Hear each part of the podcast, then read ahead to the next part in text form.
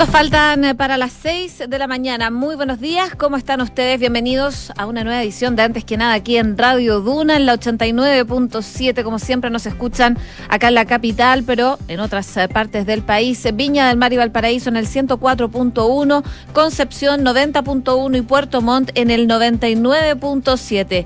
Por supuesto, partimos con el pronóstico del tiempo para los que están recién saliendo de sus casas a esta hora de la mañana. Les cuento que en Santiago a esta hora ya hay 14 grados de temperatura, hace bastante calor y la máxima va a llegar hasta los 35 grados. Ayer decíamos que la máxima hoy día podría llegar hasta los 34. Bueno, eso se modificó y va a llegar hasta los 35, una jornada súper calurosa acá en la capital para el día de hoy, que esperemos ya desde mañana comiencen a bajar esas temperaturas y llegar eh, hasta los 30 grados, lo que podría ser por supuesto, un descanso de estas altas temperaturas. Solo para el viernes, porque ya el sábado nuevamente se vuelven a elevar esas temperaturas acá en la capital. Si nos vamos a Viña del Mar y Valparaíso, a esta hora hay 11 grados de temperatura, cielos cubiertos, espera y neblina. Va a ir variando, eso sí, despejado durante el transcurso de la tarde y la máxima va a llegar hasta los 19 grados de temperatura, según lo que nos indica la Dirección Meteorológica de Chile, una condición y temperatura que se mantiene por lo menos para los próximos días hasta el fin de semana.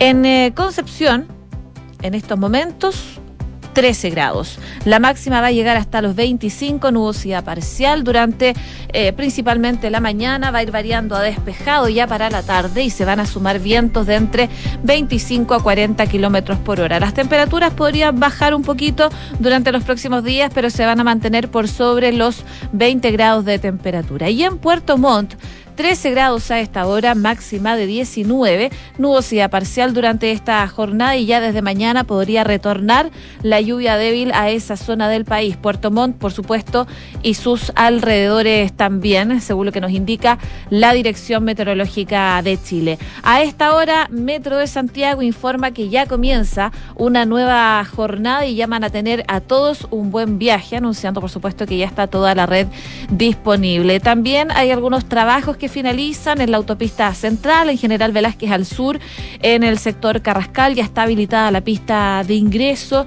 Eh, también finalizan eh, trabajos en la ruta del Pacífico, por ejemplo, eh, en la tenencia de carreteras de Curacaví en dirección a Santiago, ya están las pistas habilitadas. Y hay un vehículo que fue retirado de la autopista central en la ruta 5 al norte, en el kilómetro 30, en el sector de Recursos Sur. Todas las pistas están habilitadas. No hay mayores inconvenientes a esta hora de la mañana, más bien van finalizando trabajos que se fueron realizando durante la noche para que todo sea expedito el día de hoy. Transantiago dice buenos días, feliz jueves de marzo, listos para comenzar esta jornada, que tengan un excelente día, recuerden que pequeños gestos hacen la diferencia. Cede el asiento, por supuesto, si lo necesitas, es lo que dice eh, el Transantiago a esta hora de la mañana. Sabemos que llegó marzo y con el inicio de marzo y la vuelta a clase, tanto los colegios, las universidades, además de quienes deben retornar a sus trabajos, el Ministerio de Transporte realizó las primeras fiscalizaciones para supervisar especialmente el uso de las vías eh, prioritarias para el transporte público, para que lo tengan en consideración. De hecho, en la comuna de Independencia, eh, acompañado del alcalde Gonzalo Durán, el ministro de la cartera, Juan Carlos Muñoz, explicó que las multas por el incumplimiento del uso de estas pistas van desde las 0,5 a una UTM, es decir, desde los 31 mil pesos hasta los 62 mil pesos. Si van a usar la pista solo y eh, no consideran el tramo que tienen que usarlo, bueno, eh, se les va a cobrar esta multa. La estructura eh, separada con la que cuenta el transporte público es fundamental porque sabemos permite a los usuarios viajar en forma más rápida y permite a los operadores dar mayores vueltas por hora, con lo cual se aumenta la frecuencia y que reduce los tiempos de espera y se aumenta la capacidad del transporte, por cierto. En esta ocasión entonces se informó que en 2022 se cursaron un total de 890 mil multas, 12 mil fueron de forma presencial y 874 34 mil a través de cámaras de vigilancia, según lo que estaban explicando desde, em, por supuesto, esta institución.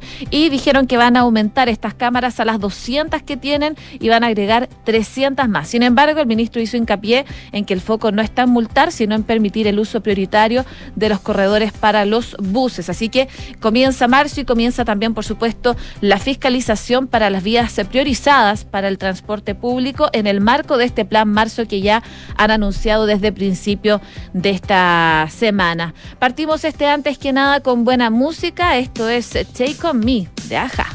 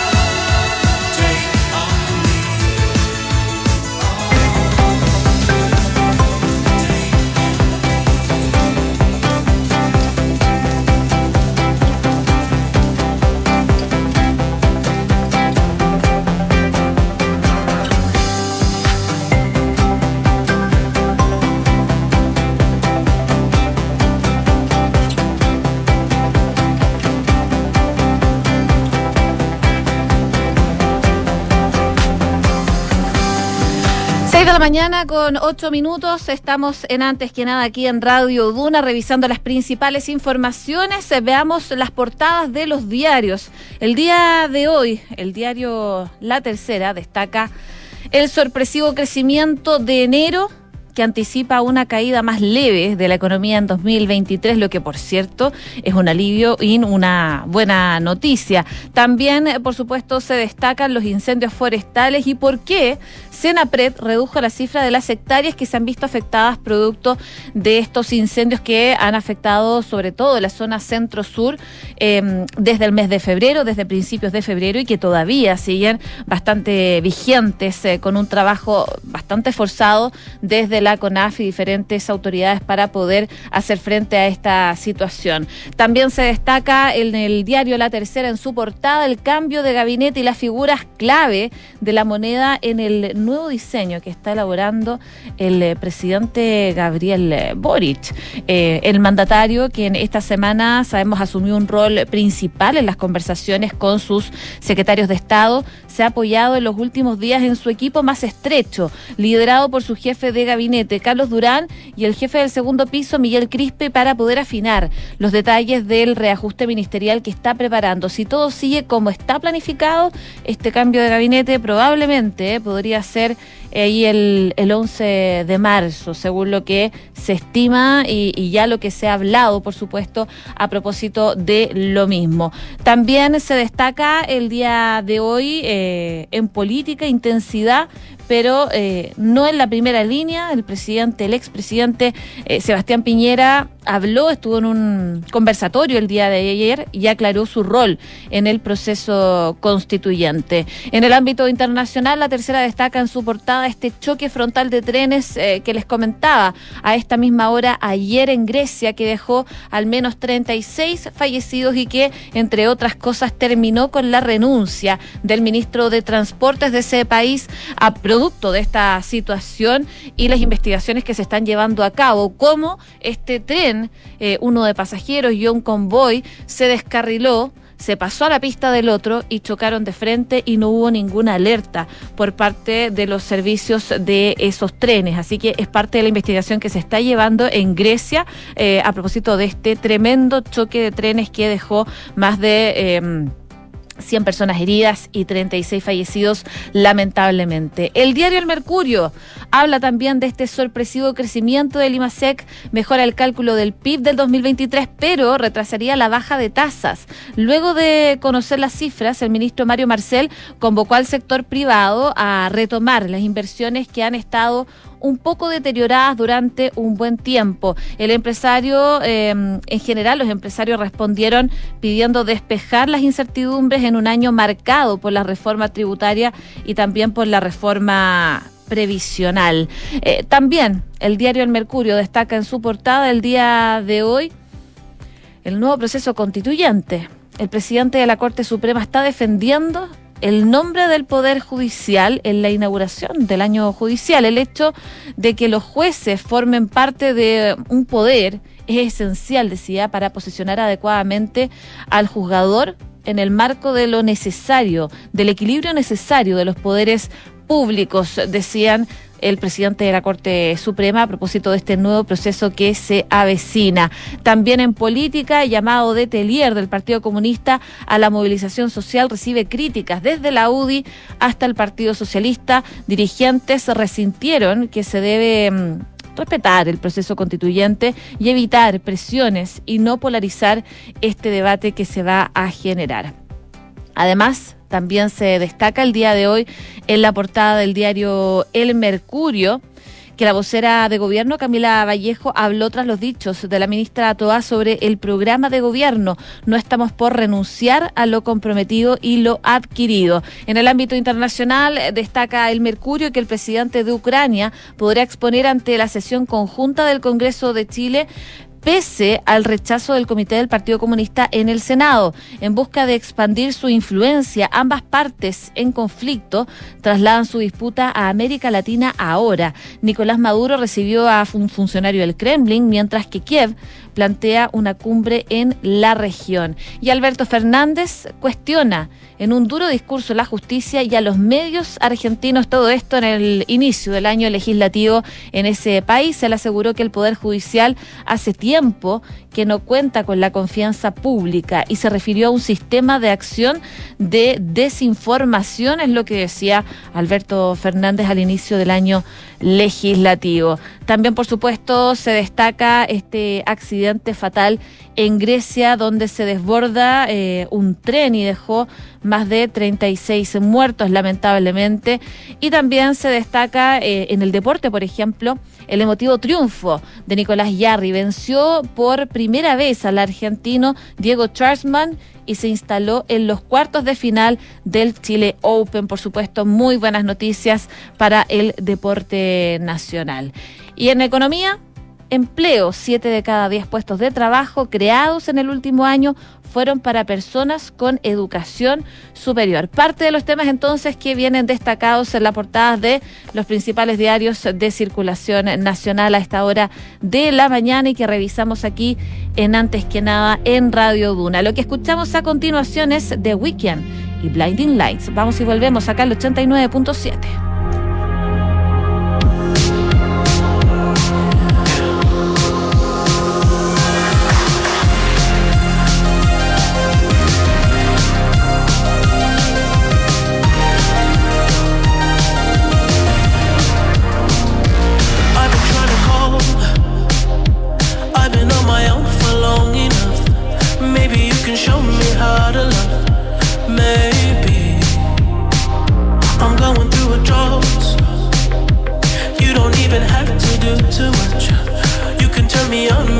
a touch,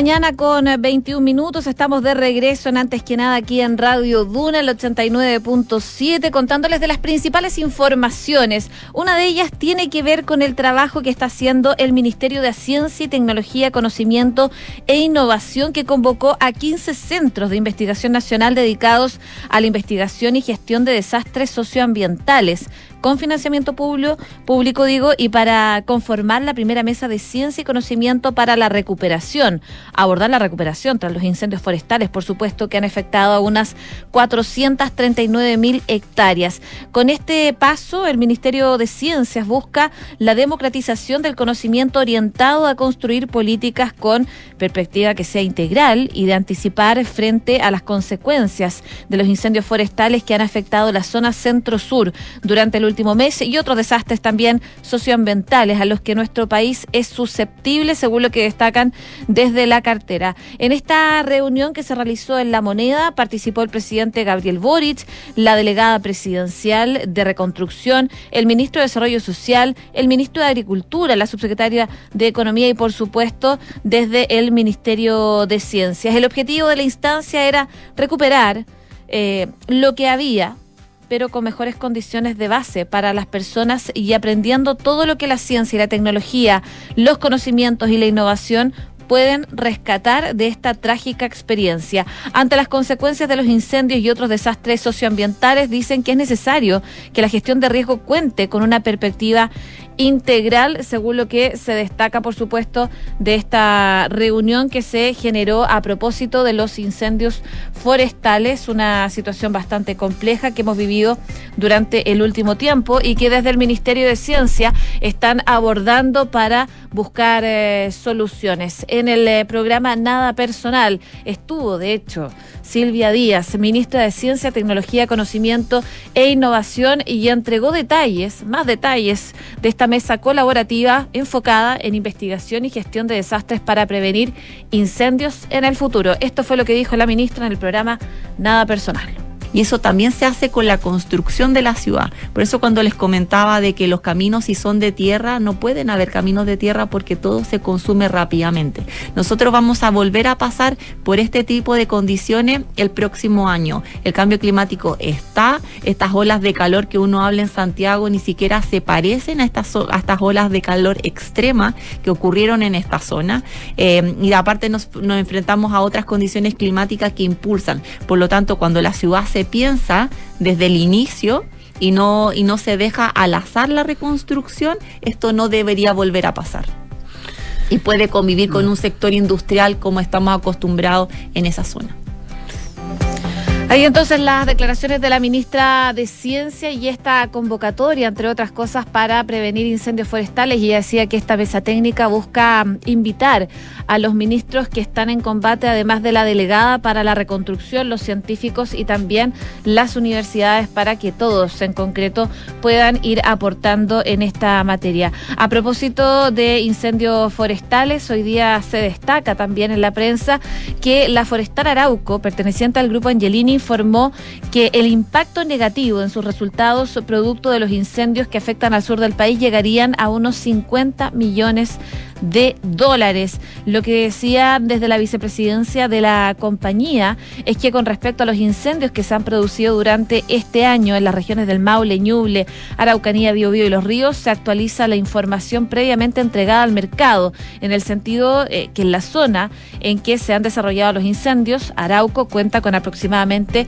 47 mil hectáreas de plantificación forestal productiva potencialmente afectada. Así que ya se están cuantificando los daños respecto a estos incendios forestales que han, eh, por supuesto, afectado en distintas áreas, no solo en el ámbito eh, económico y productivo, eh, también en el turismo. Ayer lo comentábamos con Helen Koyumyan de Fedetur que conversaba con nosotros en Ahora en Duna y daba cuenta que los incendios forestales también tuvieron un fuerte impacto en el turismo que se esperaba recuperar durante este verano del 2023, pero que costó un poco más producto de lo que estaba pasando en la zona centro-sur. Son las 6 de la mañana con 26 minutos, vamos con música y seguimos revisando informaciones aquí en Antes que nada en Radio Duna.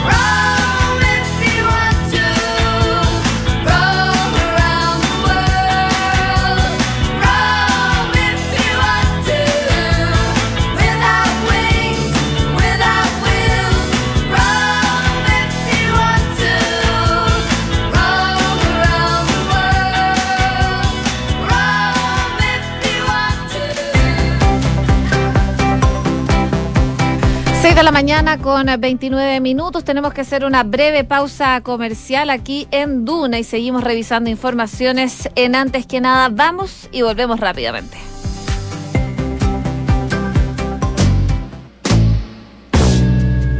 En Duna conmemoramos este 8 de marzo, reflexionando sobre los paradigmas y liberándonos de ellos. Malas Mujeres, de María Gess, con Bárbara Espejo. De vuelta al mito, quizá la imagen más clara del daño potencial que encierra nuestro sexo sea aquella que representa el inicio de todos los males, la primera mujer, Pandora. Hubo un tiempo en que los hombres vivían felices antes de que las mujeres existieran. Solo les faltaba el fuego que Zeus había escondido meticulosamente. Todo se torció cuando un titán, amigo de los mortales llamado Prometeo, lo robó mediante engaños y el dios se puso furioso y decidió vengarse con la misma moneda, es decir, con otro engaño. Mandó que Éfesto crease del barro un objeto, porque la cosificación femenina no empezó en Hollywood, y que le infundiera vida. Zeus encargó a Hermes, dios de la astucia, que introdujese en ella la mentira, la seducción y un carácter inconstante. Ese fue el regalo que envió a Epimeteo, hermano de Prometeo, junto con una tinaja e instrucciones de no abrirla bajo ningún concepto. La curiosidad de Pandora le hizo abrir la tinaja, igual que a la Bella Durmiente le hizo buscar ruecas o a Eva morder la manzana, y de ese modo liberó todos los males que Zeus había escondido en ella. Para cuando la cerró, lo único que quedó dentro fue la esperanza. Tras Pandora, otras mujeres fueron creadas y perpetuaron la idea de que enamorarse así en el cielo como en la tierra lleva a la perdición. Eso al menos parece decir Hesíodo cuando presenta a Afrodita. Lo primero que señala de la diosa del amor es su belleza. Los hombres caen en sus redes porque hay de ellos, no pueden evitarlo. Donde hay mujeres bellas, solo habrá sufrimiento, guerras, muertes. Y las que no cumplen con los cánones estéticos, esas ni son dignas de mención. La tradición grecolatina está llena de historias en las que la mujer es silenciada. La más conocida es la de la ninfa Eco, charlatana y divertida, bajo las instrucciones de Zeus, se encargaba de entretener a Hera mientras el dios hacía de las suyas. Cuando Hera se enteró de las infidelidades de su marido, castigó a la pobre Eco quitándole su bien más preciado, la voz.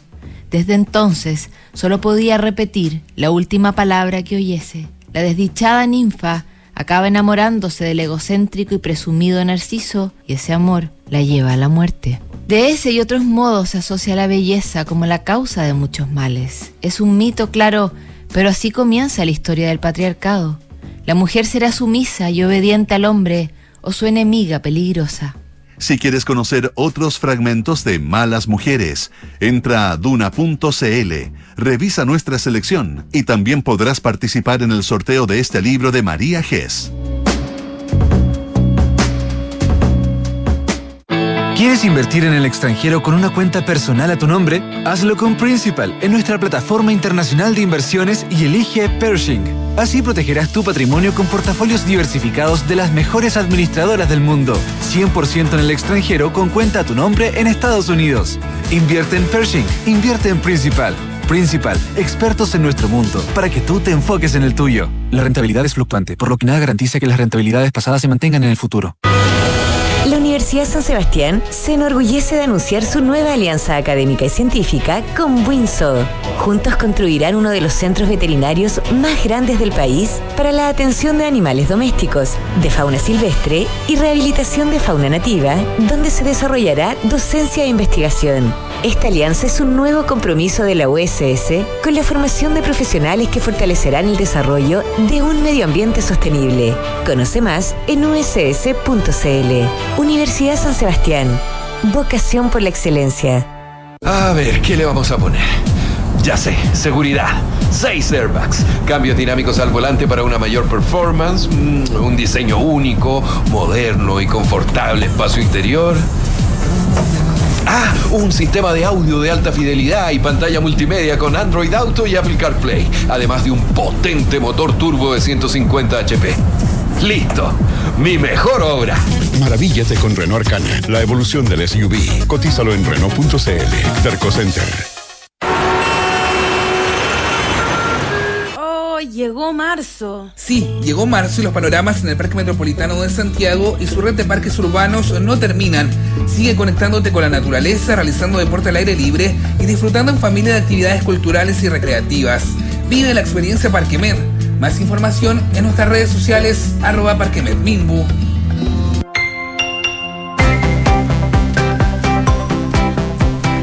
6 de la mañana con 35 minutos. Seguimos en Radio Duna, acá en antes que nada. Partimos a las 6 de la mañana desde este primero de marzo, así que para que nos acompañen desde bien temprano. Les cuento que a esta hora en Santiago hay 14 grados de temperatura. La máxima va a llegar hasta los 35 el día de hoy con cielos totalmente despejados. Y les cuento también en otras zonas donde no se escuchan a través del Dial. Viña del Mar y Valparaíso a esta hora 11 grados, máxima de 19, nubosidad parcial variando a despejado. En Concepción, 13 grados máxima de 25, acompañado de nubosidad parcial, que va a ir variando a despejado durante la tarde, pero se van a sumar vientos de entre 25 a 40 kilómetros por hora. Y en Puerto Montt, 13 grados de temperatura máxima de 19, nubosidad parcial durante todo el día y probablemente desde mañana, cubierto con lluvia débil durante toda la jornada del el viernes.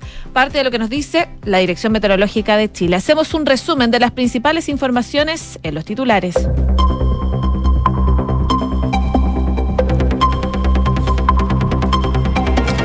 El presidente de la Corte Suprema rayó la cancha y dijo que la imparcialidad, la independencia y la inamovilidad son pilares del Estado de Derecho en el marco del proceso constituyente. Esto también en el marco de la cuenta pública del Poder Judicial. El ministro de Educación, Marco Antonio Ávila, confirmó que los alumnos damnificados por los incendios podrán regresar a clases sin retrasos. El titular de la cartera de visita a la Araucanía confirmó que los alumnos damnificados por los incendios forestales tendrán su ingreso a clases de manera regular y sin retrasos. El ministro de Justicia condenó la venta ilegal de números en el registro civil. Dice que son hechos graves e intolerables. En el caso, se indaga un funcionario de la institución y de algunas municipalidades. Ya se han abierto al menos dos sumarios y presentado querellas por cohecho, soborno y también por fraude. Revolución Democrática se sumó al Partido Comunista y anunció que va a respetar el acuerdo administrativo que va a permitir al senador de la UDI, Juan Antonio Coloma, presidir la Cámara Alta. Para ser electo se necesita la mayoría de los senadores, es decir, 25 votos, número con el cual contarían los partidos que suscribieron el acuerdo administrativo. La diputada Maite Orsines se autodenunció a la Fiscalía por un llamado que hizo al general de Carabineros tras un control al exfutbolista Jorge Valdivia. El mago llamó a la diputada para contarle lo ocurrido y la parlamentaria afirmó que se trató de apremios ilegítimos. La Fiscalía dice que recibió el informe solicitado a España sobre el caso Tomás Bravo y que va a reformalizar al tío abuelo por abandono del menor. El informe fue comunicado también a la madre del niño y a los abogados del padre, según indicó el Ministerio Público.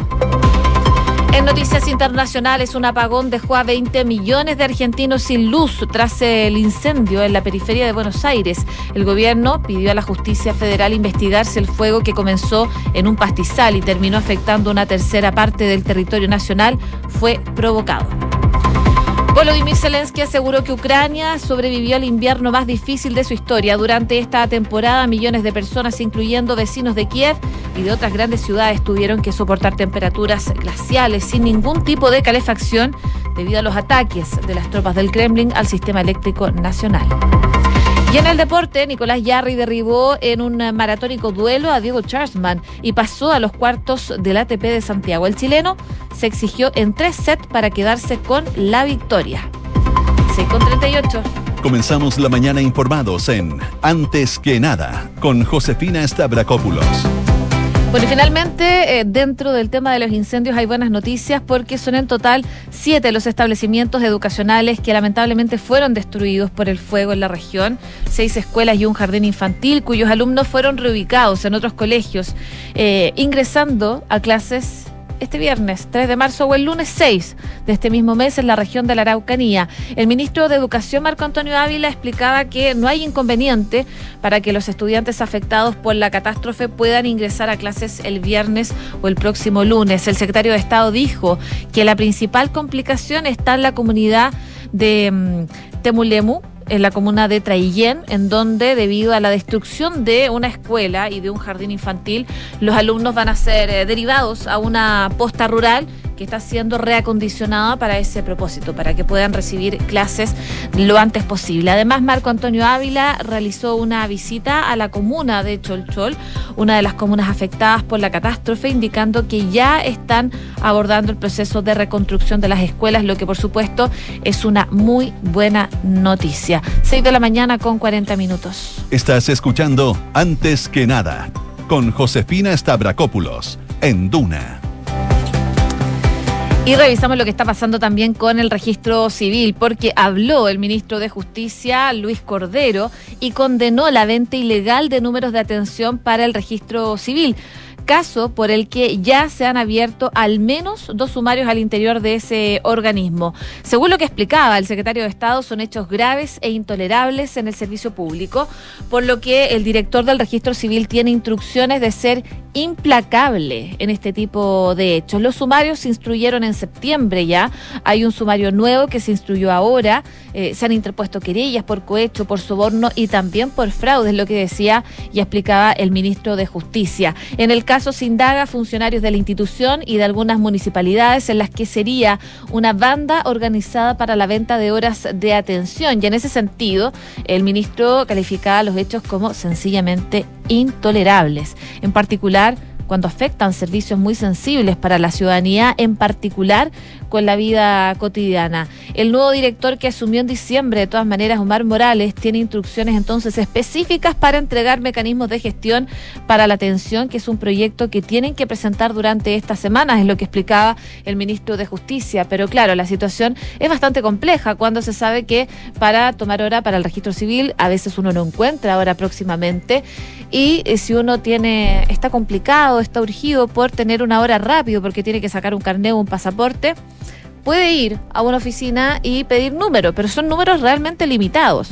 Y lo que ocurría en la oficina de huérfanos, principalmente, que es lo que se destapa, es que había un funcionario con otro grupo de personas que vendían números, estos números acotados que se entregaban durante la mañana a personas por un monto de 70 mil pesos. Y eso es lo que se está investigando. Los dichos también del ministro de Justicia, Luis Cordero, se suman a lo que había dicho durante la mañana de ayer la vocera de gobierno, Camila Vallejo, quien afirmaba que el Ejecutivo va a respaldar, por supuesto, esta indagatoria que se está generando en el registro civil.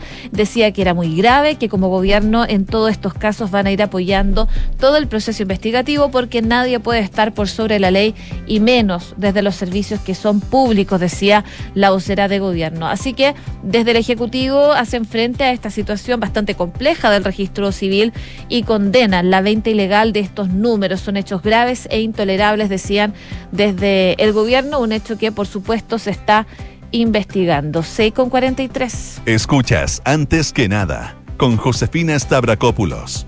Duna. Y nos vamos al Congreso porque el senador y presidente de Revolución Democrática, Juan Ignacio Latorre, confirmó que va a respetar el acuerdo administrativo que va a permitir al senador de la UDI, Juan Antonio Coloma, presidir la Cámara Alta.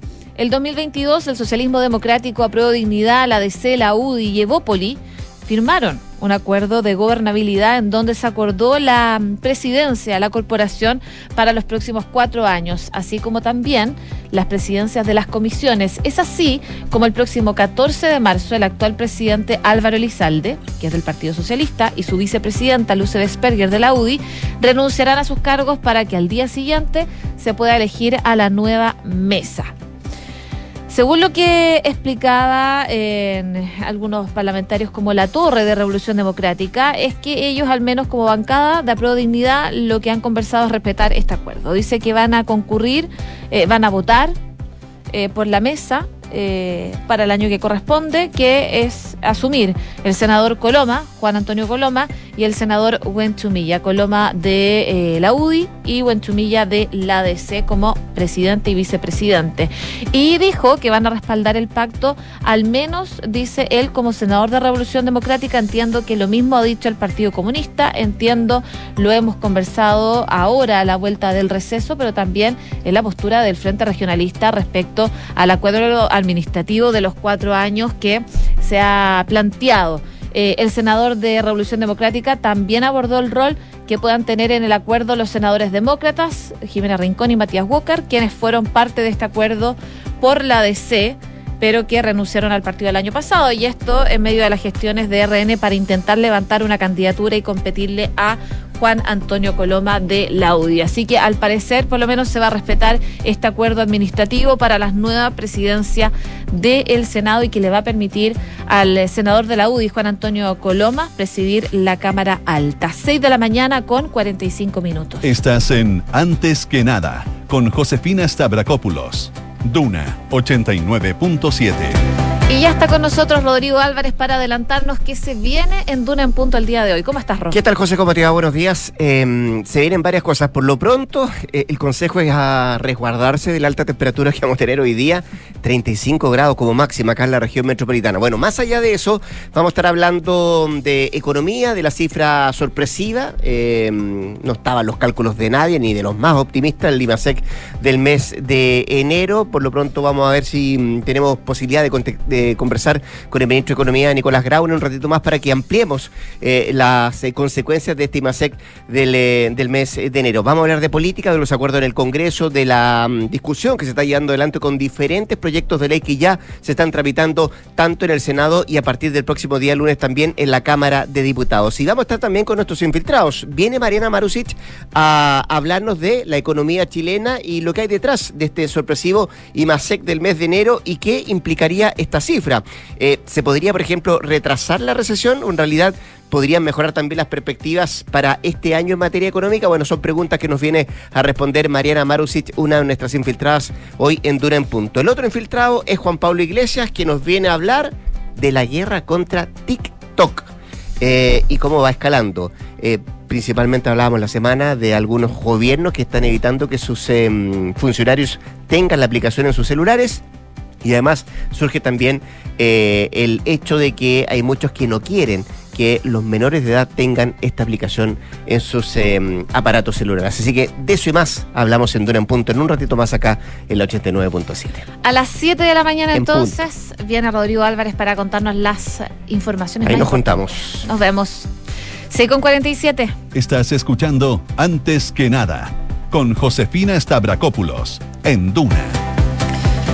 Nos vamos al ámbito internacional. Les cuento lo que está pasando en Argentina. Un incendio en un pastizal en la periferia de Buenos Aires ha dejado sin electricidad anoche a millones de argentinos. El fuego que el gobierno piensa que fue un incendio provocado alcanzó líneas de alta tensión en General Rodríguez al oeste de la capital y también desencadenó la desconexión del Sistema Nacional de varias centrales eléctricas por protocolo de protección, por supuesto. También de gran parte de la ciudad de Buenos Aires y su periferia urbana, el apagón afectó a las provincias de Santa Fe, a Córdoba, a Mendoza, San Juan y algunas zonas en el noreste del país. Casi el 40% del país estuvo sin luz durante la tarde-noche del día de ayer, unas 20 millones de personas, una situación realmente impresionante. Las alertas se encendieron cuando la planta nuclear Atucha 1, una de las centrales eléctricas más grandes del país, dejó de funcionar de improviso sobre las 4 de la tarde. La secretaria de Energía informó después que respondió a un protocolo de seguridad. Ante el desbalance, el sistema responde en forma inmediata, provocando la desconexión de la generación para su propia protección, según lo que explicaban las autoridades en un comunicado. Atucha 1, una central eléctrica inaugurada en el 74, a casi 100 kilómetros al noreste de Buenos Aires, fue la primera en recibir señales del incendio que había golpeado tres líneas de alta tensión y que suspendió su actividad. El sistema de interconexión del centro y del norte del país replicó, por supuesto, este protocolo. Las causas del fuego eh, aún no están claras y el gobierno sospecha que el incendio fue provocado. El eh, Ministerio de Economía y la Subsecretaría de Energía han pedido ya a un juzgado federal que disponga de forma inmediata de todas las medidas necesarias para dar con los responsables del fuego. Este tendido eléctrico afecta... y, y conecta a ciudades generales eh, unos 70 kilómetros al norte, eh, también en Paraná, cuyo delta sufrió eh, cada año en esta época graves incendios. Pero la situación que se vivía ayer era realmente impresionante. En la denuncia que hacen desde el gobierno al, al sistema judicial señalan dos incendios detectados en la zona y el mismo presidente Alberto Fernández recordó la situación horas antes del apagón en su discurso anual del balance de gestión en el Congreso, pero la protección de los humedales del Paraná se ha convertido en una demanda constante de grupos ambientalistas, todavía no encuentra respaldo político. Casi una veintena de proyectos de ley han sido desestimados desde el año 2013. Pero es una situación bastante compleja este apagón de um, Argentina que dejó a 20 millones de trasantinos sin luz tras un incendio en la periferia de Buenos Aires, algo que el gobierno está pidiendo investigar y que terminó afectando a una tercera parte del territorio de Argentina. Y también en noticias internacionales, les cuento que tras un tercer intento, la misión Crew 6 de la NASA despegó con éxito